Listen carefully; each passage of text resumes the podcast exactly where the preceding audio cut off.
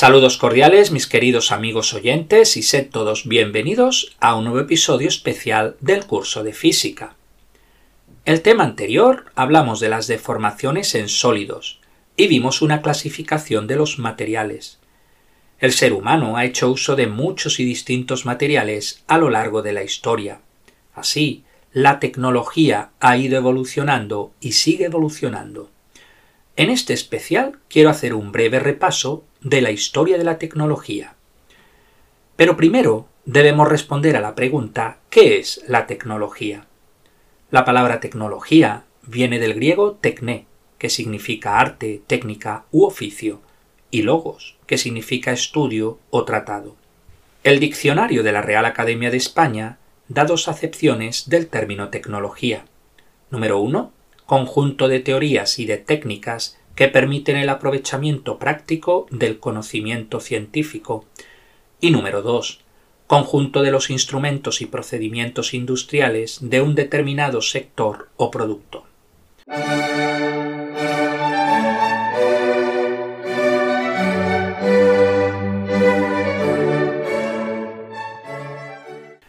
En la Grecia antigua, el concepto de tecné tenía una serie de características.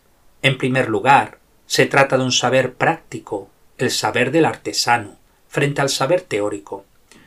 También se asocia a la polis griega, es decir, la tecné nace en el seno de la polis como fenómeno de la división del trabajo y especialización del trabajo. Por último, la diferencia entre la ciencia y la tecné. Es importante anotar, en la Grecia antigua el concepto de tecné no se relaciona con nuestro concepto moderno de técnica. Una modernidad que se caracteriza, en palabras de Max Weber, por la separación de las esferas de la ciencia, moralidad y el arte. Así, hoy día la ciencia se caracteriza por su instrumentalización. Aristóteles distinguía seis grados de conocimiento, los tres primeros de orden práctico y los tres últimos de orden teórico. A nivel práctico tenemos la empeiría, experiencia, obtenida a través de las sensaciones. Le sigue la tecné, arte, propio de la actividad creadora y productiva. Después vendría la prónesis, prudencia, que es el saber distinguir lo bueno de lo malo, y dirige así la conducta, como la ética y la política. A nivel teórico, tenemos la episteme, ciencia, que representa el conocimiento propio de las ciencias con su método demostrativo. Por encima está el nous, inteligencia o razón, que representa la facultad de conocer los principios primeros, dando así razón de lo universal y necesario. Finalmente está la sofía, sabiduría, que viene a ser la suma del nous y la episteme. Su objeto es el ser en tanto que ser.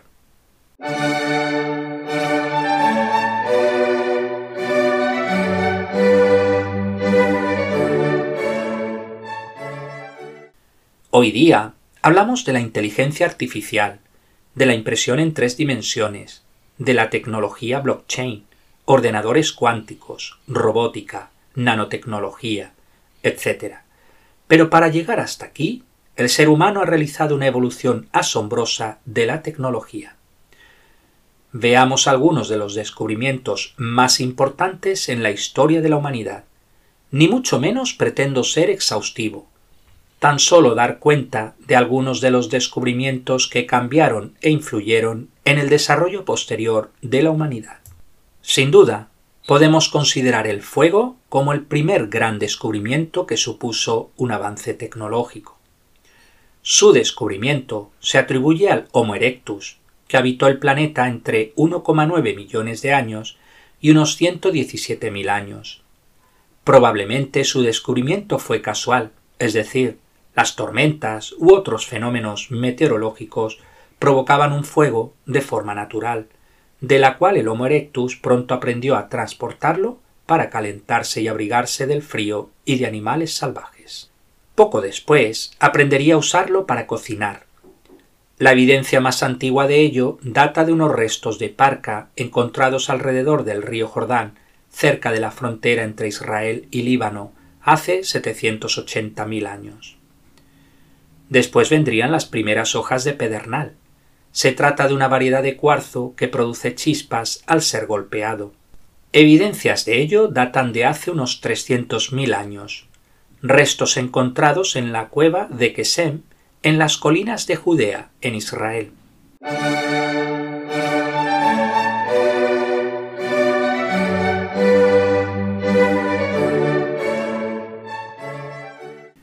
Otro gran descubrimiento, en este caso invento, fue la rueda.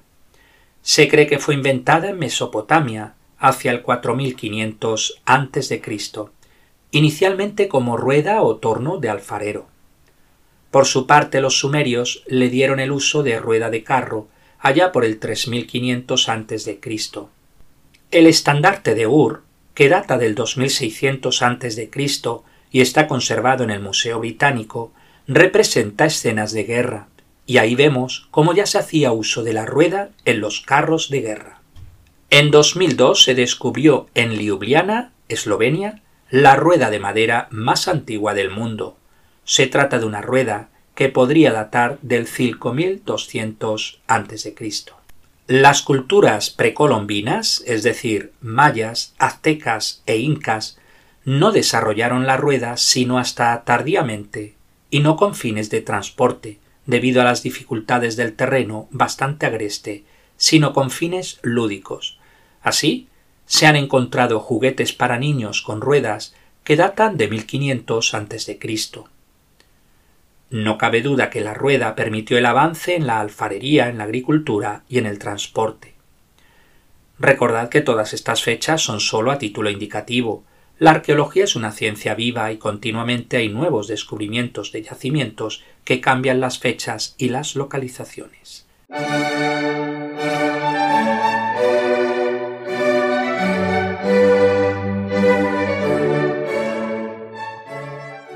Tras la invención de la rueda, pronto vendría su aplicación en el arado, que apareció alrededor de 3500 a.C. en Mesopotamia, palabra que significa región entre ríos, ya que se encuentra rodeada por los ríos Éufrates y el Tigris. Al haber ríos, la tierra era fértil, lo que permitía a los asirios y caldeos dedicarse a la agricultura. Ellos fueron de los primeros pueblos en usar la rueda, y luego aplicarla al arado, como lo muestran representaciones artísticas de esa época. La agricultura había surgido hace unos 12.000 años durante el Neolítico, en la zona del creciente fértil, lo que permitió el cambio de vida nómada de los primeros cazadores y recolectores a una vida sedentaria de los primeros agricultores y ganaderos. El arado permitió mejorar y facilitar las técnicas de cultivo. Posteriormente, los egipcios inventaron el arado de dos manceras, reja de madera y uncido al cuello de dos bueyes. Los griegos y más tarde los romanos introdujeron el arado con una cuchilla de hierro y lo tiraban bueyes. En la Edad Media se desarrolló en el siglo IX la punta metálica de hierro que aumentó la resistencia del arado. China desarrolló el primer arado de hierro durante la dinastía Han del 202 a.C.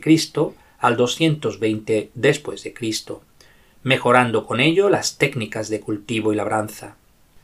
El neerlandés Joseph Folham construyó en 1730 el arado Rotherham, cuya forma triangular hizo que se adaptara mejor a la tracción por caballos, además que reemplazó gran parte de la madera por hierro. Habría que esperar hasta 1808 cuando Robert Ransom elaboró el primer arado completamente de hierro. Veamos a continuación los cuatro grandes inventos de China para la humanidad. Se trata de la pólvora, la brújula, el papel y la imprenta.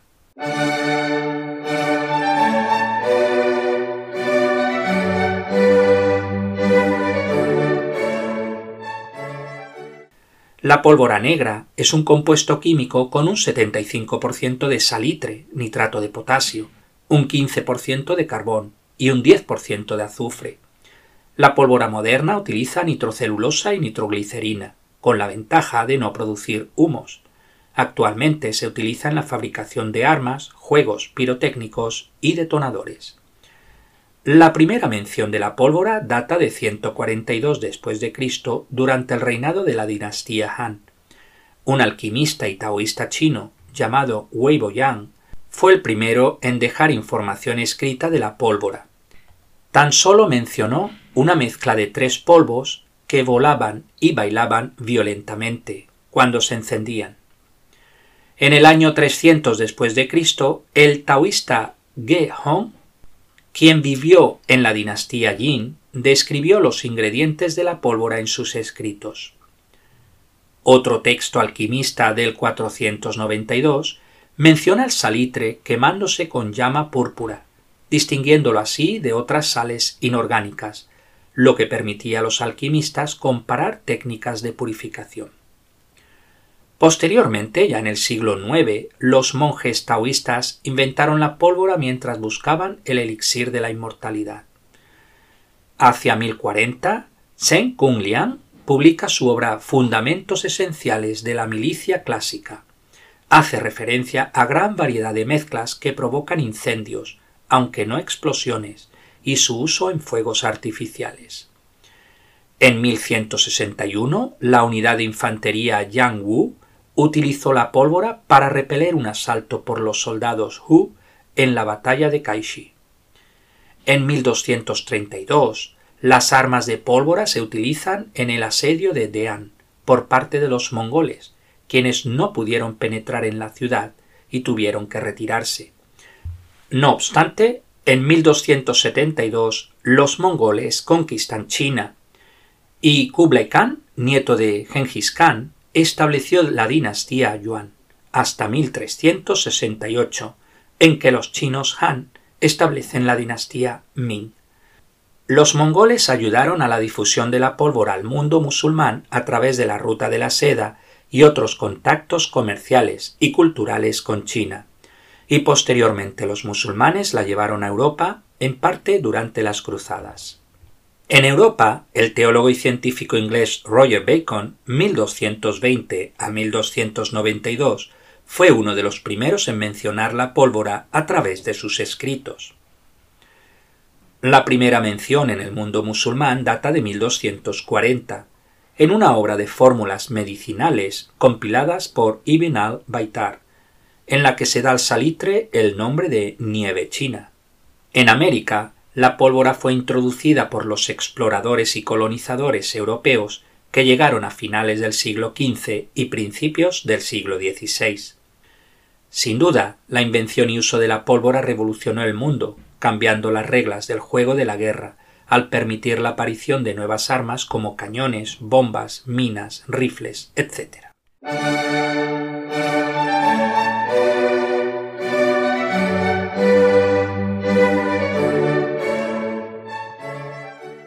Dejamos la pólvora y pasamos al segundo gran invento chino, la brújula. Como sabéis, la brújula es un instrumento utilizado para la orientación. Funciona con una aguja imantada, la cual señala el norte geográfico. Esto es debido a que la Tierra se comporta como un gran imán que cambia su polaridad. En la actualidad el norte geográfico coincide de forma aproximada con el sur magnético y viceversa. De hecho, están separados una distancia de unos 1800 kilómetros. La última inversión magnética tuvo lugar hace unos 700.000 años. El campo magnético de la Tierra es debido al movimiento de los electrones en el núcleo externo, el cual es un fluido. Una brújula se basa pues en el fenómeno del magnetismo, palabra de origen griego que significa piedra de magnesia. De allí procedían la magnetita, y otras piedras que tenían la propiedad de atraer el hierro. El historiador Plinio el Viejo cuenta la leyenda del pastor Magnes de Creta que vivió en el siglo VI a.C. y se encontraba pastoreando con sus ovejas cuando se subió encima de una roca. Entonces notó que tanto la suela de sus sandalias como la punta de su callado se pegaban a la roca. Acababa de descubrir la piedra imán o magnetita. Leyendas aparte, se atribuye a Tales de Mileto, 624 al 546 a.C., el descubridor de los fenómenos del magnetismo y de la electricidad. Tales observó que frotando pieles con diversas sustancias como el ámbar provocaba que atrajeran motas de polvo, descubriendo el fenómeno de la electricidad estática. Por cierto, La palabra electricidad proviene de electrón, que significa ámbar. En China, la primera referencia al magnetismo se encuentra en el libro del amo del Valle del Diablo, del siglo IV Cristo, donde menciona la magnetita trae el hierro hacia sí o es atraída por éste. En el 83 después de Cristo, el libro chino Lowen Heng describe un aparato de adivinación que se basa en la geomancia. Se trata de una cuchara de hierro imantado colocada sobre una placa de bronce. En el siglo XI, el polímata chino Shen Kuo, 1031 a 1095, escribió sobre la brújula de aguja magnética. También mejoró la precisión en la navegación, introduciendo el concepto del norte absoluto astronómico. No está claro cómo se difundió desde China, si a Europa y de allí al Oriente Medio, o al revés, o incluso si Europa inventó la brújula de forma independiente. Sea como fuere, lo cierto es que la primera mención de la brújula en Europa se debe al erudito inglés Alexander Neckham, 1157 a 1217. Escribió De Rerum Natura, una enciclopedia que recogía el conocimiento de su época. En dicha obra menciona la utilización de una aguja magnetizada por parte de los marineros europeos. En el siglo XIII, el francés Peter Peregrinus de Maricourt realizó experimentos sobre magnetismo. En 1269 escribió Cartas sobre los imanes, donde relata las propiedades de los imanes, así como de la brújula. Roger Bacon, alumno de Peter, consideraba a su maestro como el científico experimental más grande de su tiempo. El español Martín Cortés de Albácar, 1510 a 1582, descubrió la declinación magnética de la Tierra y el polo norte magnético, situándolo en aquel tiempo en Groenlandia. El médico y físico inglés William Gilbert, 1544 a 1603, publicó en 1600 su obra De Magnete, que estableció las bases del estudio profundo del magnetismo. En dicha obra expone su teoría geomagnética, es decir, la idea de que el planeta Tierra se comporta como un gran imán, motivo por el que funcionaban las brújulas apuntando siempre al norte geográfico. En Oriente Medio, la primera mención al uso de la brújula aparece en la obra de Bailak al-Kibiki, quien publicó en 1282 el libro Tesaurus de los Mercaderes, donde menciona que los marineros usaban una brújula como instrumento de orientación en un viaje en barco realizado 40 años atrás. A América, la brújula llegó a través de Cristóbal Colón y posteriores navegantes, Cabe mencionar el artefacto M160 descubierto en las ruinas olmecas de San Lorenzo. Se trata de un pequeño objeto imantado. El objeto data de entre 1400 y 1000 años antes de Cristo y podría tratarse de la primera brújula de la historia.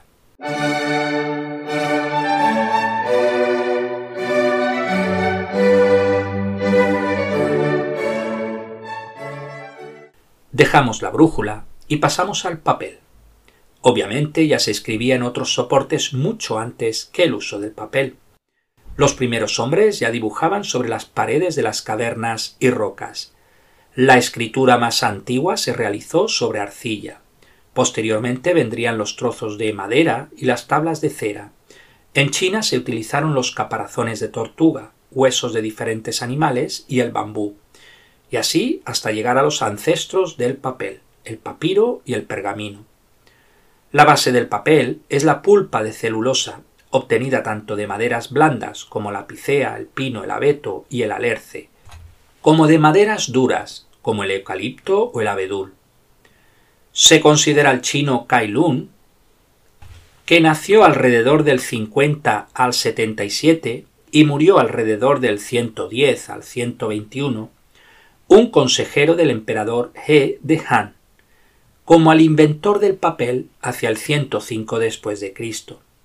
En China había formas de papel desde el siglo II Cristo, pero fue Kai Lung quien perfeccionó la técnica de fabricación mediante el uso de la morera, el ramio y el algodón, trapos y telas viejas. De China el papel se difundió por el sudeste asiático, Corea, Vietnam y Japón.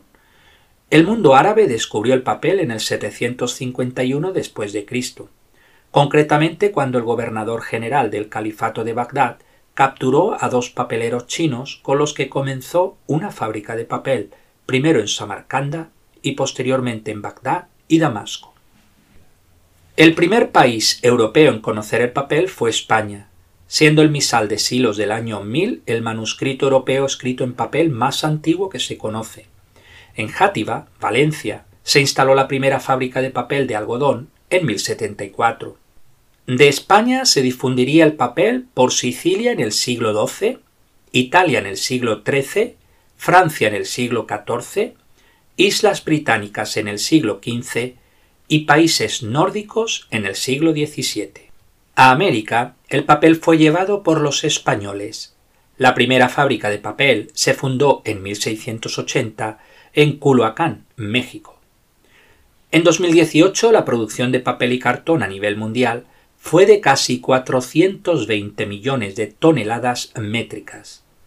Cada tonelada de papel necesita unos 2.400 kilos de madera o 17 árboles aproximadamente, y unos 200.000 litros de agua.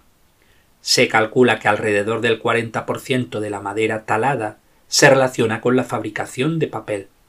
En total, se talan alrededor de 4.000 millones de árboles para la fabricación de papel. Terminamos este primer episodio dedicado a la historia de la tecnología con la invención de la imprenta.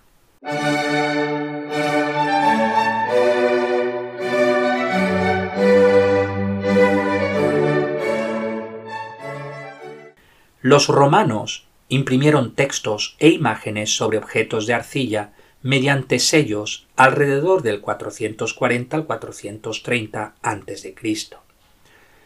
La imprenta consiste en un método mecánico de impresión mediante la aplicación de tinta sobre piezas metálicas que graban por presión.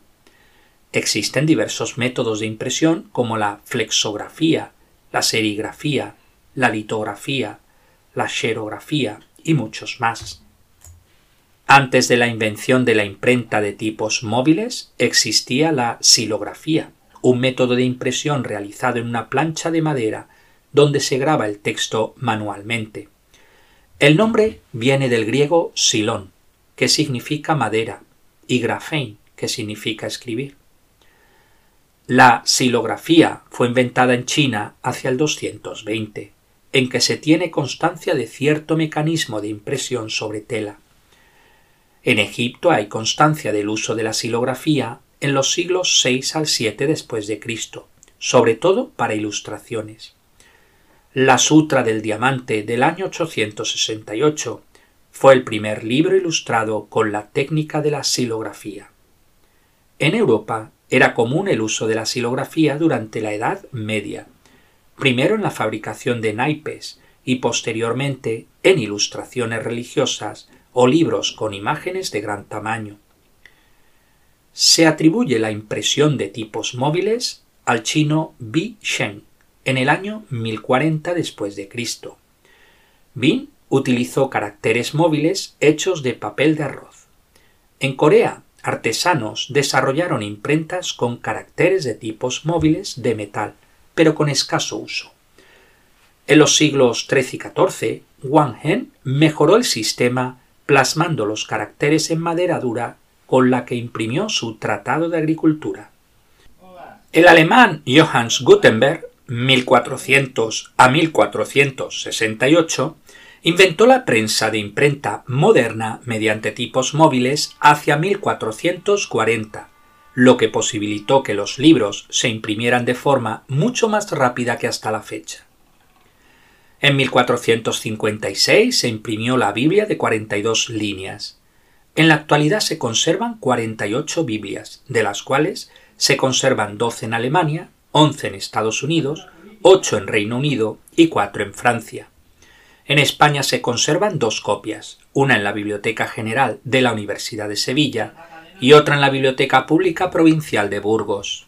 En 1796, el austríaco Alois Senefelder desarrolló la técnica litográfica, usando placas de piedra caliza que absorbían las sustancias grasas y el agua. A partir de la revolución industrial, el acceso a la prensa escrita se populariza. En 1904, Hermann y Rubel desarrollaron de forma independiente la impresión en offset, que se sigue utilizando hoy día. Por último, nombrar la impresión digital y ya en nuestro siglo la impresión en tres dimensiones. Pues hasta aquí el episodio de hoy. Dejamos para el próximo día la segunda parte de este especial dedicado a la historia de la tecnología. Muchas gracias por vuestra atención y hasta el próximo día.